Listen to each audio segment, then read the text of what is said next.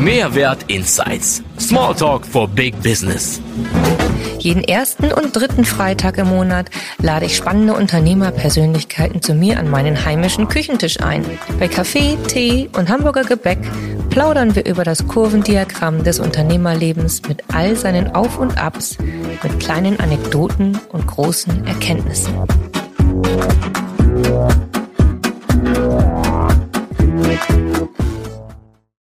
Moin, moin, Udo Gast. Business Success. Hallo Udo, schön, dass du da bist. Ich freue mich. Was ist dein Claim? Hilf uns auf die Spur. Nee, das mache ich nicht. Ich sage erstmal vielen Dank. Weißt du, das gehört sich einfach zu Anfang. In Hamburg, wenn man Moin Moin sagt, muss man sagen, jo, ist schön, dass ich mal hier sein kann. Ne? Und da freue ich mich auch drüber, in diesen wunderbaren Gebäuden. Und das ist das Wichtigste. Denn das Wichtigste ist im Moment die menschliche Beziehung. Den Manteau. Ja, siehst du. Und deswegen sage ich immer, Erfolg braucht Verantwortung.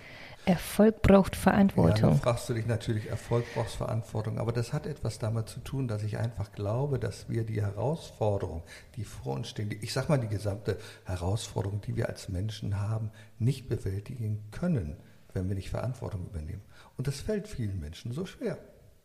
Ich habe das schon früh gelernt im Kindergottesdienst als einer der jüngsten Kindergottesdienstleiter in der Jugendgruppenarbeit Verantwortung zu übernehmen, Theatergruppen geleitet, im Rettungsdienst als Krankenpfleger und letztendlich als Unternehmer, als Coach, Heilpraktiker, Psychotherapie. Da musst du einfach Verantwortung übernehmen. Ja, genau, das habe ich auch äh, gelesen über dich. Ähm, was ich noch nicht gelesen habe, was ich gerade frisch von dir erfahren habe, ist, dass du Unternehmer äh, bist. Vielleicht kannst du mal ein paar Worte darüber verlieren, über die Gastautomaten. Gerne. Ich erzähle was über die Gastautomaten. Ja, ganz- Wie toll ist es, weißt, dass man- du, weißt du, wie toll ist es, wenn dir der liebe Gott so einen Namen gegeben hat wie Gast? Da kannst du so wunderbare Sachen machen. Wir bringen Gastlichkeit an ihren Arbeitsplatz. Da kannst du Gastredner werden. Also all das passt ja irgendwie zu deinem Namen. Und ähm, in den 80er Jahren, Ende der 80er Jahren, als ich noch im Bereich Medizin unterwegs war, ähm, im Bereich Intensivmedizin, da habe ich gedacht, du musst doch mal was anderes machen, wo du auch Menschen anleiten kannst. Ich wollte ursprünglich dann in den Krankenhausmanagementbereich äh, gehen. Das hatte sich aber ganz anders ergeben. Denn ich habe ein Studium gemacht, das, daraus ausgerichtet, das darauf ausgerichtet war, äh, so eine Leitungsfunktion zu übernehmen. Und das war in Lüneburg. Da gab es einen Schwerpunkt Betriebswirtschaftslehre für öffentliche Verwaltung. Naja, ich dachte, das passt ja wunderbar. Aber wir hatten nebenbei Automaten. Mein Vater hatte Automaten, so einen ganzen Park. Der war bei der Coca-Cola angestellt und das lief so alles nebenbei. Und ich hatte die Idee, ich sage, weißt du was, ihr stellt mich an, äh, ich verdiene da mein Geld fürs Studium und betreue die Automaten, ich mache die sauber, äh, ich repariere die. Also das, hat er gesagt, das ist eine coole Idee, das machen wir. Und das habe ich dann auch getan. Und so am Ende des Studiums denke ich, wie blöd bist du, wenn du dich jetzt nochmal für einen öffentlichen Dienst bewirbst? Mach dich doch selbstständig. Und dann habe ich mich selbstständig gemacht, habe die 30 Automaten, die wir damals hatten, meinem Vater abgekauft und habe gesagt, ich mache jetzt ein richtig großes Geschäft drauf. Und mittlerweile sind wir in Norddeutschland mit Gastautomaten ziemlich bekannt. Ja. Ähm, eigentlich hast du da ja schon gerade ein paar Mal selber erwähnt, wann du schon das erste Mal selber für dich Verantwortung übernommen hast. Ganz spannend. Äh, das, also der Weg, du hattest, glaube ich, wenn ich das richtig weiß, war mal dein Traumberuf, Mediziner zu werden. Richtig. Und äh, hast aber dann diesen Weg äh, eingeschlagen, ähm, trotzdem in, für die Medizin, sagen wir mal, dich ausbilden lassen ähm, und bist dann aber den Weg gegangen und sagen, okay, du machst mit den Automaten weiter und dann von da aus, aus dieser Anstellung heraus, also einmal die, die, die Entscheidung, ich mache was mit Automaten weiter, in die Einstellung ran, ganz bewusst und dann nochmal die Verantwortung übernommen für dich selber und für ein gesamtes dann kommendes Unternehmen. Ja, natürlich. Ähm, weißt du, In das, die- das ist das Schöne, das Leben, viele Menschen planen das ja sehr und sagen, ich mache das, dann mache ich das, dann mache ich das. Und am Wegesrand ergeben sich immer irgendwelche Chancen. Und einer meiner Leitsprüche heißt, Erfolg haben heißt Chancen nutzen. Du musst sie nur sehen und du bekommst sie jeden Tag. Und weißt du, wenn man so verblendet ist und sagt, ja, ich will unbedingt das haben, ich will, nein, ich mache das nur so, dann siehst du diese Chancen nicht. Mhm. Und ich habe viele Chancen am Wegesrand gesehen. Ich war ja nicht der Fleißigste in der Schule. Und mit einem Durchschnitt von 2,6 ist Medizin oh ja. studieren. Nee, das ist schwierig, aber. so einfach. Ich habe dann an dem Test teilgenommen, damals von der zentralen mhm. Vergabestelle. Mhm fehlten mir zwei Punkte, dann hätte ich studieren können, Medizin, da denkst du erstmal, oh, wie kann das denn sein? Naja, du machst mal erstmal was anderes in diesem Bereich. Aber das Schöne ist ja, ich habe es weiter delegiert. Also mein Wunsch ist nicht in Erfüllung gegangen, aber meine Tochter Sherilyn, die ist jetzt äh, Gynäkologin hier in Hannover. Also ah. habe ich diesen Wunsch einfach weitergegeben. Und das ist, glaube ich, wunderbar. du hast die Chance in deiner Tochter gesehen, sozusagen. Siehst du, und das habe ich dann schon sehr früh gemacht. Das finde ich, also dieses Chancen sehen, das finde ich eine super, einen super guten Hinweis.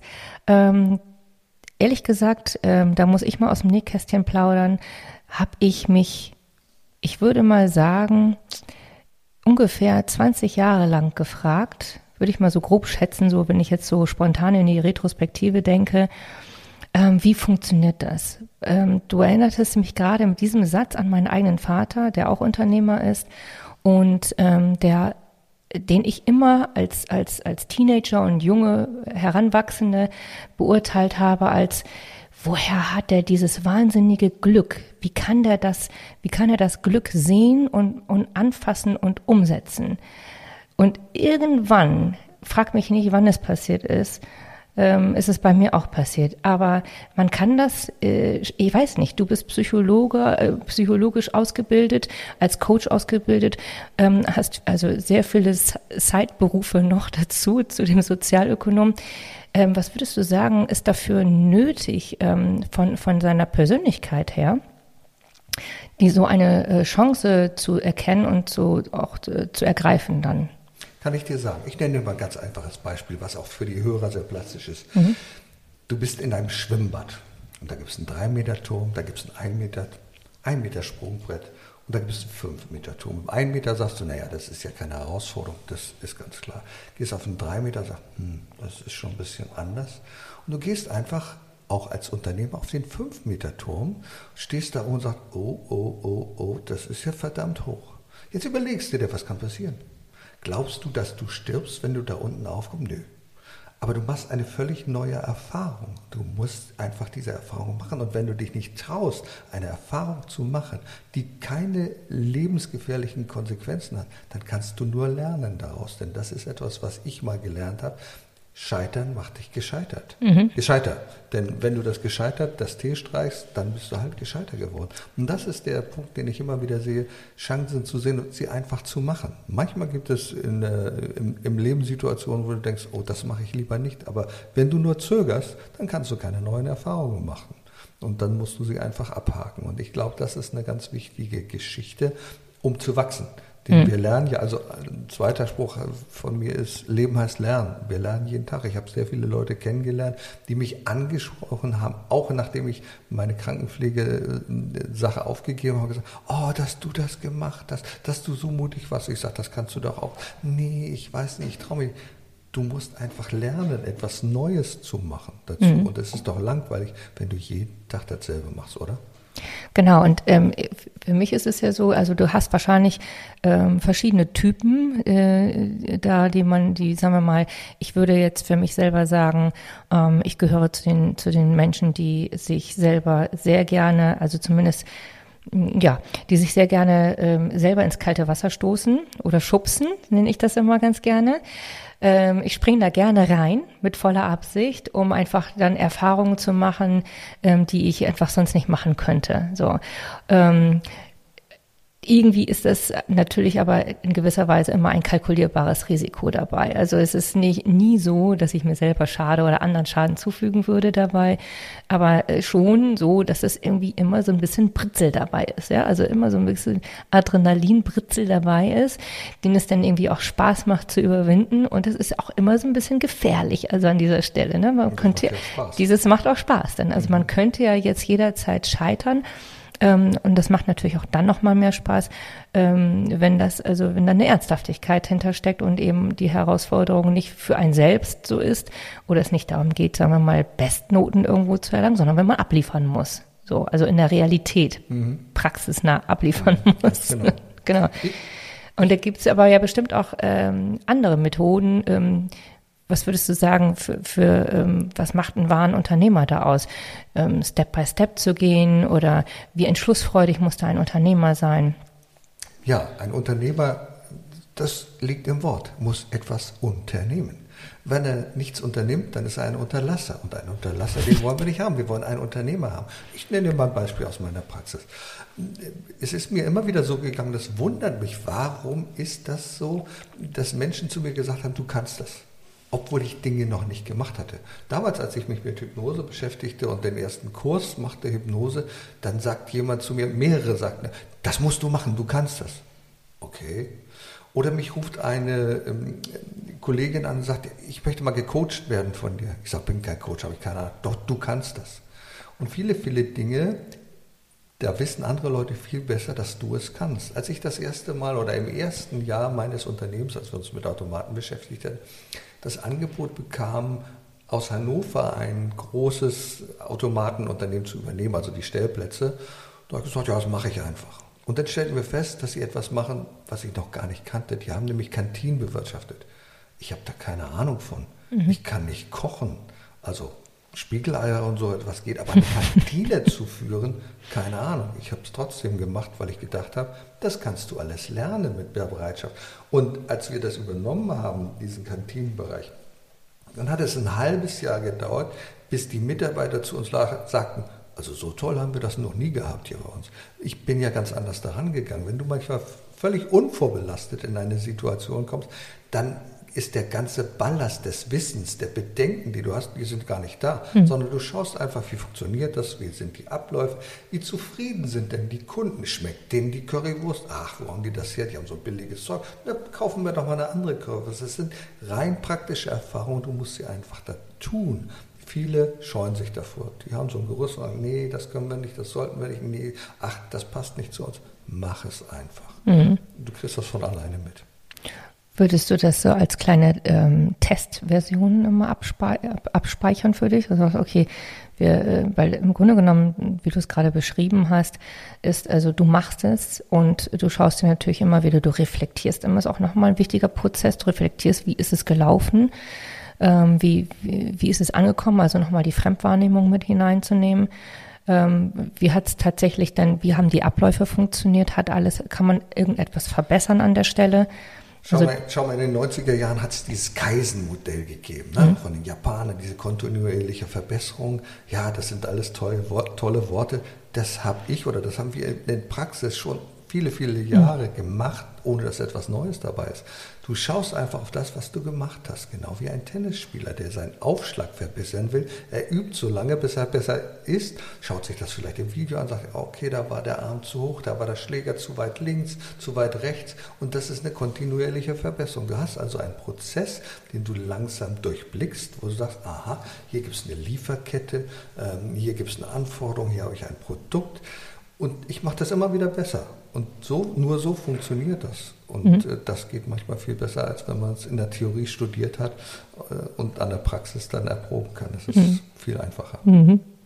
Jetzt haben wir vorhin so ein bisschen über Herausforderungen gesprochen und ähm, ich würde jetzt natürlich nochmal wahnsinnig gerne, Udo, ob du mal einmal aus deinem Nähkästchen nochmal plauderst über deine größte Herausforderung, die du hattest als Unternehmer und wie du damit auch umgegangen bist vor allem. Es hat sehr viele Herausforderungen gegeben. Aber eine relativ große Herausforderung, die auch dazu geführt hat, dass ich was ganz anderes mache jetzt, war die, dass eine Vision zerplatzt ist. Ich hatte die Idee und die Vision, eine Getränkemaschine zu bauen. Gerade für kleine Unternehmen, für äh, Kaufhäuser, Möbelhäuser, auch für den privaten Bedarf. Weißt du, eine, eine Getränkemaschine, die du an Festwasser anschließt, da kommt eine Kohlensäureflasche rein und dann drückst du auf den Knopf und dann kommt ein Getränk raus. Ein mhm. Cola-Getränk, ein Schorle-Getränk, dieses und jenes. So was gab es mal früher von der Firma Coca-Cola und wir haben 600 Kunden betreut damit. Da habe ich gedacht, das ist eine tolle Sache, das funktioniert gut. Irgendwann hat dann die Coca-Cola gesagt, naja, wir wollen das nicht mehr fortführen, wir stellen das ein. Und ich sage, und dann schauen wir mal. Ich sage, wie schauen wir mal? Naja, wissen wir noch nicht. Du weißt, Coca-Cola ist ein großes mhm, Unternehmen, mhm. relativ unbeweglich, muss man sagen. Und das ist etwas, was wir so als kleine gestandene Unternehmen nicht so gerne mögen, mhm. sondern wir sagen, okay, das gibt es nicht mehr, was ist deine nächste Lösung? Habe ich nicht. Damit kann ich nicht zufrieden sein. Und dann habe ich gedacht, okay, welche Alternativen gibt es denn? Ich kann doch diese 600 Kunden, die wir haben, die kann ich doch nicht einfach abschreiben und denen sagen, naja, jetzt liefern wir euch Flaschen. Völlig unrealistisch. Und dann kam ich auf die Idee, ich denke, müssen wir noch mal gucken, was gibt es im Markt. Und so wuchs immer mehr die Idee, vielleicht mal selber so eine Getränkemaschine zu bauen. Da hatte ich dann Begegnung irgendwann mit einem Österreicher, der sich da als Fachmann etablierte und sagte, ja, dann bauen wir es halt. Naja, und dann bin ich nach Österreich gefahren, habe mir das alles angeschaut, geguckt und dachte, ja, das, ist, das kann funktionieren. Viel Geld investiert. Der war aber der Meinung, dass er dieses Geld an anderer Stelle viel, viel besser anlegen kann. Und äh, ich bin dann letztlich mit einer Viertelmillion Euro darauf sitzen geblieben. Die sind einfach weg, zerplatzt. Okay, also das war ein, eine menschliche Verirrung sozusagen. Das darf man so sagen. Ja. Mhm. Du musst dann doch auf deinen Bauch hören. Mein mhm. Bauch hatte schon gesagt, hm, ob das alles so passt, das ist die Frage. So, und dann hast du diese große Herausforderung. Was machst du damit jetzt? Denn du bist ja gescheitert. Ja. Aber jetzt ist das T weg. Das T für Traurigkeit, Trostlosigkeit. Und bei manchen ist das so, die so eine schwierige Herausforderung haben für Todessehnsucht. Die sagen, was macht das Leben noch für einen Sinn? Oh Gott, ja. Ja, aber das äh, ist Blödsinn. Ich hatte ja. Ähm, Was hast du dann, also ich habe selber mal so einen Fall für, für, mich gehabt, will ich jetzt gar nicht in diesem Moment weiter drüber sprechen, ähm, können wir aber auch nochmal drüber sprechen, ein anderes Mal. Aber äh, wichtig ist, was hast du dann gemacht? Weil als ich in so einer Situation steckte und mich einmal menschlich so tief geirrt hatte, habe ich wirklich in den ersten, würde ich sagen, zwei Wochen äh, sehr an meinem an meiner Menschenkenntnis gezweifelt. Und ich war nicht, ich habe nicht nur gezweifelt, ich war auch verzweifelt. Klar. Ich wusste gar nicht, wohin mit mir, ehrlich gesagt. Und ich habe es Gott und der Welt erzählt, ob die das nun hören wollen oder nicht. Ich merkte das irgendwann mal an einer Reaktion, dass ein gestandener Psychologe mir gesagt hat, in dem Moment, na, du gibst dem ja ganz schön viel Raum. Hm. Und dann fiel es wie, also es schwenkte ein Hebel in meiner Magengrube, um von links nach rechts, du konntest richtig zusehen. Tschang! Und wupp war die Wut da. Und in dem Moment irgendwie aus, aus, äh, hat, hat es mich wieder aus, aus dieser aus dieser Irrsinnigkeit irgendwie überhaupt erst herausgeholt. Und dann bin ich auch überhaupt erst ins Handeln wieder gekommen. Wie ist das bei dir passiert? Ja, Anna, das kann ich sehr, sehr gut nachvollziehen. Du kannst nachts nicht schlafen. Du wachst auf, schweißgebadet, sagst, wie soll es jetzt weitergehen? Was passiert jetzt? Ja, ich bin gescheitert. Ach du meine Güte, woran hat es gelegen? Du machst dir alle diese Gedanken. Aber viel wichtiger ist in dem Moment zu sehen, wo ist denn die Lösung? Ich will das auch nochmal sehr plastisch machen an einem Beispiel. Ich tauche ja gerne im Urlaub so. Und dann war ich mal irgendwo im, in der Nähe vom Blue Hole Dahab, das ist da in Ägypten. Und da tauche ich runter mit einem Dive Guide und dann gibt es so ein Grand, also ein Canyon. Und da taucht man runter und dann lässt sich wie so ein Hubschrauber nach unten gleiten. Ich nach unten, der, der Dive Guide vorweg.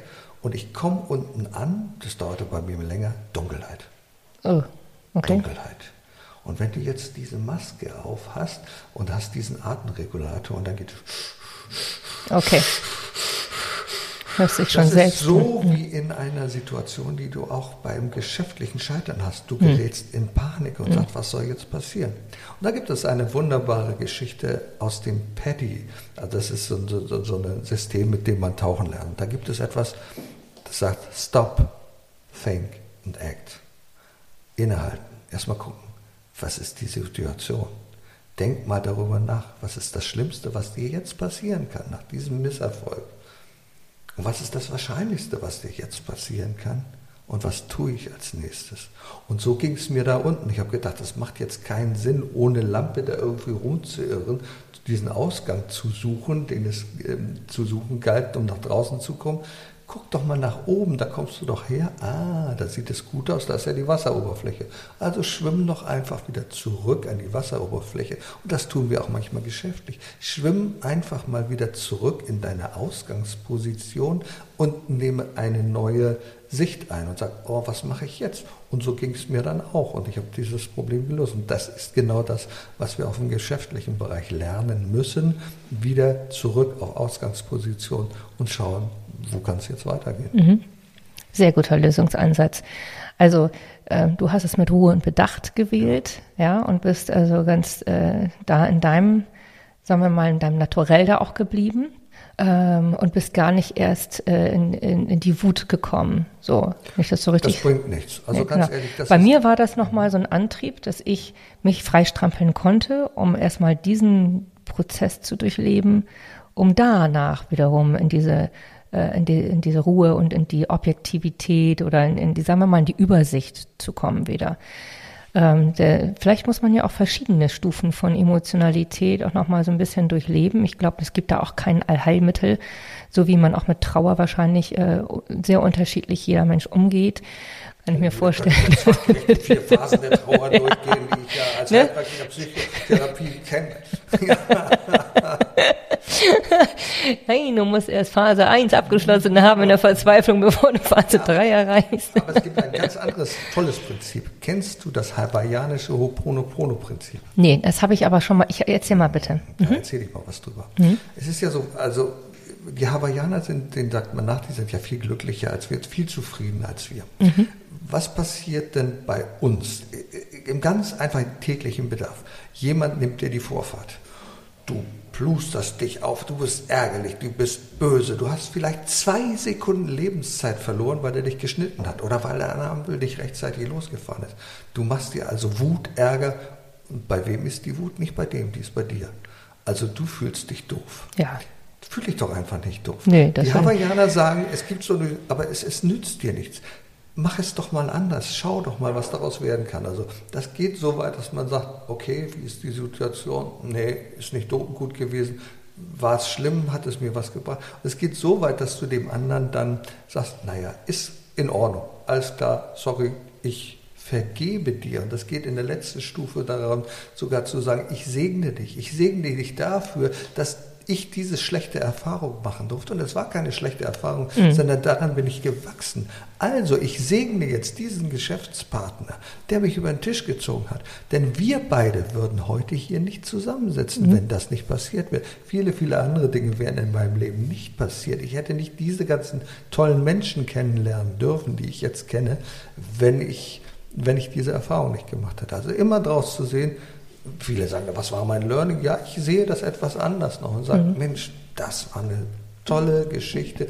Danke, dass ich das erleben durfte. Hat auch was mit Verzeihen zu tun, auch sich selbst ja, verzeihen. Das ja? ist die nächste Stufe, also mhm. Verzeihen und dann kommt die Segnung dazu, sagt mhm. Mensch, Danke, dass mhm. du mich das hast erleben lassen. Mhm. mhm. Das ist aber größer. Und das, ich glaube, wir Menschen gerade in Westeuropa sind nicht so sehr geeignet dazu, dieses anzunehmen. Das fällt uns sehr, sehr schwer. Mhm.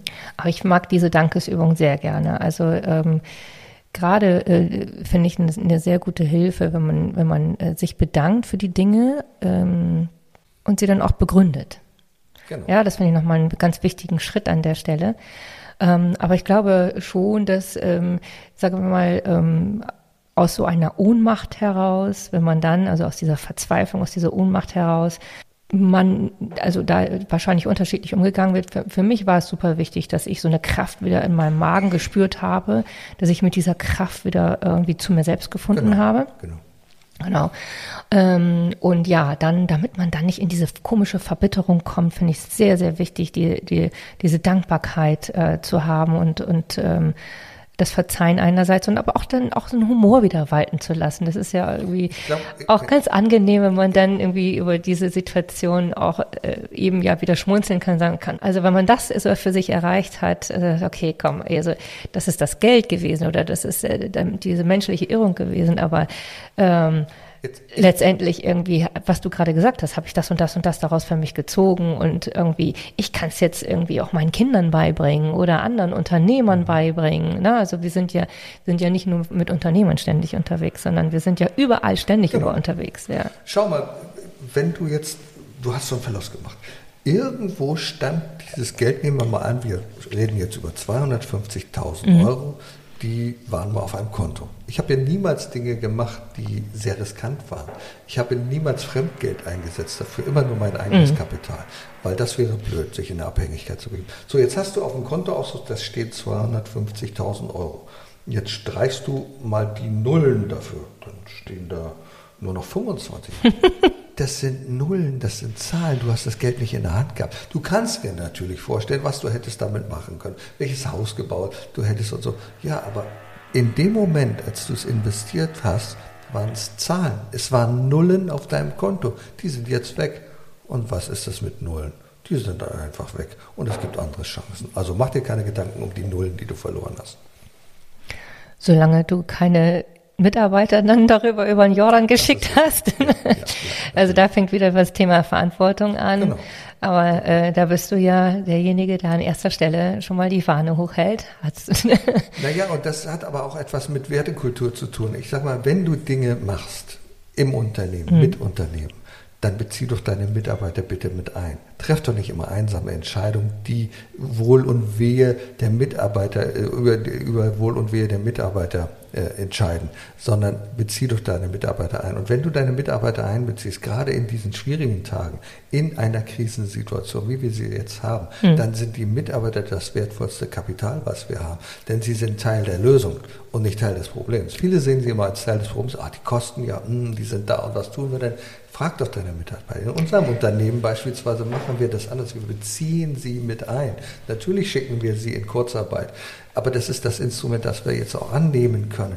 Und unsere Mitarbeiter stehen hundertprozentig hinter uns, weil sie genau wissen, dass wir diese Wertekultur haben, dass wir sagen, wir lassen euch nicht hängen. Mhm. Und wenn wir euch nicht hängen lassen in diesen schwierigen Zeiten, dann lassen uns die niemals hängen, wenn es für uns immer schwierig mhm. wird. Ja, genau ja, ein ganz, ganz schwieriges Thema gerade mit den ähm, mit der Kurzarbeit, beziehungsweise aber auch ähm, insgesamt Mitarbeiter. Ähm, immer wieder das, das Kernthema für, für uns auch. Also wenn wir mit ähm, Unternehmen das Branding zusammen machen, kommen wir eigentlich in diesen Zeiten, ob das nun mit Corona oder ohne Corona ist, ähm, immer wieder an diesen, an diesen Dreh- und Angelpunkt. Also ähm, was ich damit sagen möchte, ist, dass die also das Thema Arbeitgeberattraktivität ein Riesenfaktor ist, über das du ja auch gerade gesprochen hast, im Grunde genommen, zum Teil zumindest, Nachwuchs nach sich zu ziehen, Mitarbeiter äh, zu gewinnen, aber auch zu pflegen. Und jetzt hast du gerade gesprochen darüber, Mitarbeiter zu pflegen. Und das finde ich auch ein. Ich bin ja Pflegefachkraft. Also du bist ja Pflegekraft. Ich kann ja darüber sprechen, genau. ganz klar. Ja, genau. Nee, und die, ähm, genau, die Mitarbeiter zu pflegen, da gibt es ja so unglaublich viele ähm, Trends und Ideen und New Work. Work. Und ähm, oh mein Gott, also ich habe mich gerade kürzlich auch mit einem Unternehmenscoach darüber unterhalten, sehr spannend über das Thema New Work. Es gibt ja natürlich überhaupt gar kein, kein, ähm, kein Allheilmittel. Ähm, da muss, das muss jedes Unternehmen ja für sich entscheiden. Ne? Also man, man kann da nicht irgendwie sagen, ja, jetzt müssen wir alle irgendwie, ähm, also abgesehen von Corona, ähm, es ist hochmodern, alle im Homework zu sitzen und zu arbeiten. Damit pflegen wir noch lange nicht unsere Mitarbeiter. Also da gibt es ja eine ein, ein, ein riesen Portfolio, ein riesen Bouquet, was man äh, dafür nutzen kann. Aber das einfachste Mittel ist doch wirklich die Verbindung aufzubauen, die echte Verbindung zu dem Mitarbeiter aufzubauen. Oder wie siehst du das? Du hast gerade gesagt, es gibt kein Allheilmittel. Doch, das gibt es. Oh. Natürlich oh. gibt es ein Allheilmittel. Wie funktioniert eine gute Beziehung? Na, also eine. Gute äh, eine gute Beziehung funktioniert durch Wertschätzung durch Wahrnehmung, den anderen so anzunehmen, wie er ist, das fällt uns oft als Chefs schwer. Mhm. Der kommt immer zu spät. Der sieht verloddert aus. Der stinkt. Und ich mag den gar nicht so annehmen. Das ist das große Problem, die große mhm. Herausforderung, die wir haben als Chef. Wenn wir unseren Mitarbeiter annehmen mit seinen kleinen Unzulänglichkeiten und sagen, ey, der ist so toll, der kann Werbetexte machen, das ist unglaublich. Mhm. Äh, das soll, ja, und dann darf er vielleicht mal ein oder zweimal zu spät kommen. Das macht doch nichts aus. Und da sprichst du unsere Fehlerkultur eigentlich an, im Grunde ja, genommen. Ja, ganz genau. Ich hatte kürzlich so ein, eine äh, Sache, habe ich mit meiner Tochter gehabt. Wir haben, äh, meine, meine kleine Tochter, äh, sieben Jahre alt, hatte einen Test mitgebracht, einen Mathe-Test, und äh, da waren, die ganze Seite waren irgendwie lauter rote Häkchen dran und ungefähr so fünf Xe, fünf Fehler waren da so drin. Ne? Kurze Zwischenfrage, wie viele Grüne waren da? Nee, das, die hat der Lehrerin hat alles mit roten Häkchen gemacht. Also Warum? rote richtig, richtig, richtig, richtig in Rot und dann aber fünf Xe. So. Und ich sag zu meiner großen Tochter, ich sag, wo kommen denn diese Xe her? Weil ich dachte, sie hätte da irgendwie was mit zu tun gehabt. Sagt sie, ja, äh, das habe ich mir auch angeguckt. Ich sag, und dann sagt sie, ja, äh, das sind jetzt die Fehler, die die Lehrerin, also ich habe eigentlich im Genauen genauso gefragt. Da gucke ich sie an, ich sag, fünf, fünf äh, Fehler da drin. Und dann sagt sie, ja. Und guck mal, wie viel sie richtig gemacht hat. Und das fand ich genial, dass meine 13-jährige Tochter in der Lage war, von wirklich diese Fehlerkultur, in der wir, in der viele ältere Generationen so viel Schwierigkeiten haben, irgendwie das Gute zu sehen und ähm, eben immer nur auf das Negative gucken. Die hätten jetzt gesagt, ja, diese fünf Fehler, das geht doch nicht, das ist doch schlecht gemacht, kannst du das nicht besser machen und so weiter. Nein, sie hat darauf gelenkt und guck mal, wie viel sie richtig gemacht hat. Das ist, absolut, das genial, genau, genau, das, was du gerade das sagst. Das ist genau der Punkt. Das ist eine Philosophie, die ich für sehr, sehr wichtig halte, gerade Mhm. in den Erziehungswissenschaften. Ähm, jetzt guck dir mal ein Blatt an, das ist vollgeschrieben mit Rot. Mhm. Stell dir vor, Rot ist eine Signalfarbe, das ist gefährlich, das ist doof irgendwie. Jetzt wäre alles grün.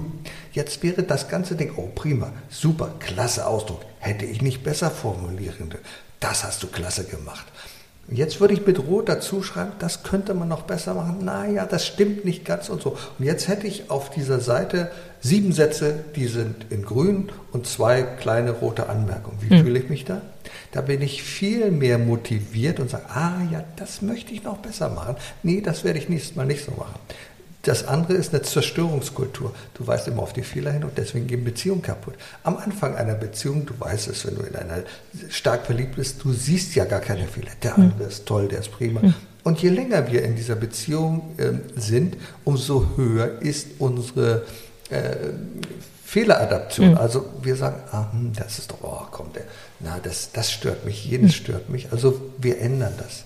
Solange wir in der Verliebtphase nur das Positive sehen, ist das natürlich auch keine realistische Einschätzung. Aber ist das eine ganz andere Sichtweise. Da steht das Thema Wertschätzung viel mehr im Vordergrund. Und ich finde, das Thema Wertschätzung sollte immer im Vordergrund stehen. Nicht zu sagen, was hast du verkehrt gemacht, sondern was hast du gut gemacht und was könntest du noch besser machen. Das motiviert uns viel mehr, nicht angeschrien zu werden und sagen, oh, das machen Sie aber nie wieder so. Das ist nicht das Richtige. Ja, ja, genau. Und äh, deswegen fand ich das jetzt mal gerade spannend, wie du es auch beurteilt hast. Nehmen wir doch äh, den Mitarbeiter und, und schätzen ihn wert, auch wenn aufgrund seiner Fähigkeiten, vielleicht wie du sagtest, tolle Texte zu schreiben oder dergleichen mehr. Und nehmen wir doch die kleinen Dinge, die dann ähm, vielleicht nicht ganz so glatt sind oder die so ein kleines, kleines Xchen da dran haben, irgendwie. vielleicht entweder hin oder versuchen, ihn darauf hinzuweisen, irgendwie das eine oder andere dann doch nochmal zu optimieren. Perspektiven, Perspektiven zeigen, das ist wichtig. Ja, ja. Ude, das war ein super tolles Gespräch mit dir. Weißt du, Anna, das fand ich auch. Ja, danke. Da sind wir schon wieder auf einer Wellenlinie. Klasse. Ich freue mich wahnsinnig, dass du da gewesen bist. Und ähm, ich möchte abschließend eine letzte Frage loswerden. Und Natürlich. zwar, was ist dein Höhepunkt der vergangenen Woche bei dir gewesen? Der Höhepunkt der vergangenen Woche. Äh, Das kann ich dir sagen. Ich habe vier Mitarbeiterschulungen gemacht. Also das heißt, ich habe in unserem Unternehmen, da geben wir nicht ganz großartiges Geld aus, um andere zu beauftragen, bei uns zu schulen, sondern ich habe Mitarbeiterschulungen gemacht.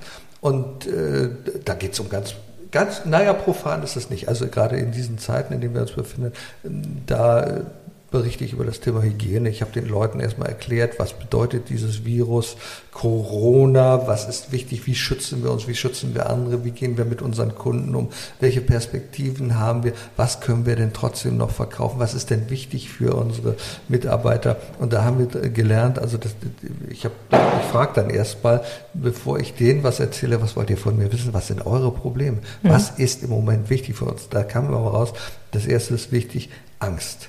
Angst vor der Zukunft haben wir, wir wissen nicht, wie es weitergeht. Ähm, wir haben Sorge und was uns fehlt, ist Vertrauen. Mhm. Und genau dieses habe ich aufgenommen und gesagt, wisst ihr, genau das ist das, was wir den Kunden vermitteln müssen.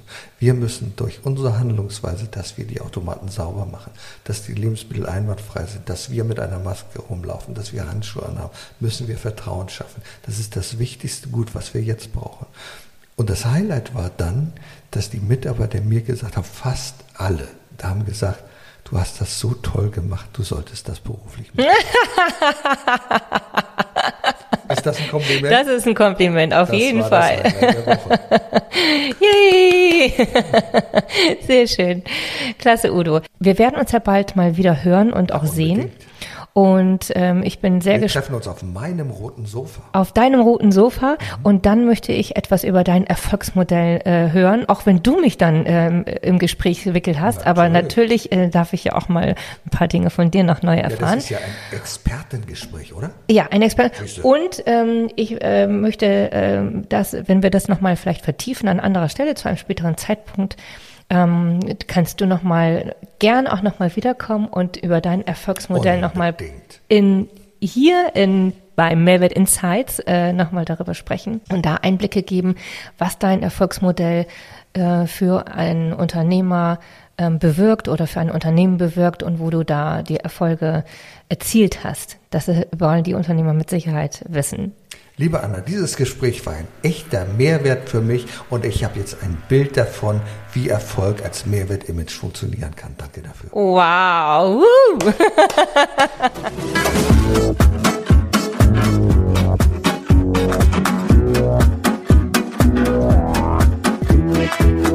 Nächsten Mal hören wir Jürgen Strauch von Aufwind Nord, der uns echte Insights vermittelt über den modernen Vertrieb von heute und was das mit Franchise zu tun hat.